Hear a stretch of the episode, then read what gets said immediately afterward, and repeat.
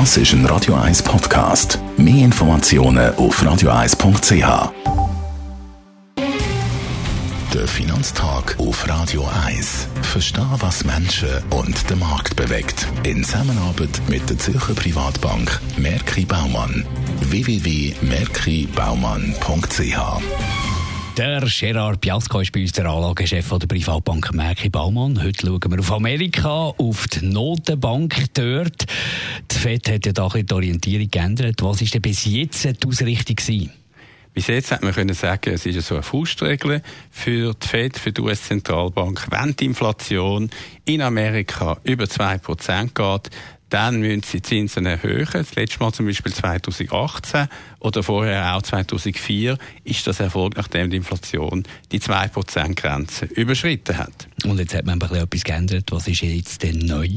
Ja, wir haben ja die virtuelle äh, Zentralbankkonferenz gehabt, Jackson Hole, Wyoming, und dort hat äh, der US-Zentralbankchef eigentlich, was erwartet worden ist, eine neue Ausrichtung oder Orientierung bekannt gegeben. Und die ist folgendermaßen: es ist so, dass die Inflation darf auch einmal eine gewisse Zeit unter 2% sein und dann über 2% sein zum Ausgleichen. Das heißt, man orientiert sich jetzt neu an einer Durchschnittsinflation von 2% und nicht mehr absolute Inflation von 2%.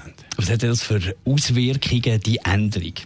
Das Problem ist jetzt folgendes, es ist nicht genau definiert, was der Durchschnitt ist, also die Durchschnittsperiode. Es ist nicht genau definiert, wann heißt das, ist längere Zeit vorbeigegangen, wo die 2% eigentlich schon da sind, dass es eine Zinserhöhung geben kann. Aber ich glaube, Grundidee äh, ist natürlich schon die von der US-Zentralbank. Sie wollen erstens mehr Flexibilität haben.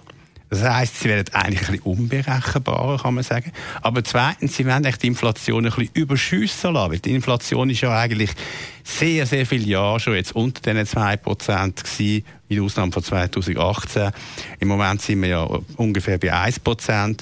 Und das heisst eigentlich, die Konklusion ist, es wird für relativ lange Zeit keine Erhöhung der Leitzinsen geben in den USA.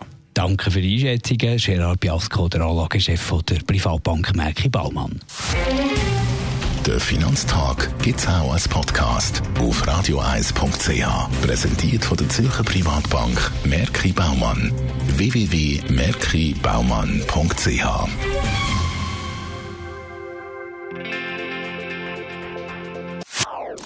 Das ist ein Radio 1 Podcast. Mehr Informationen auf radioeis.ch.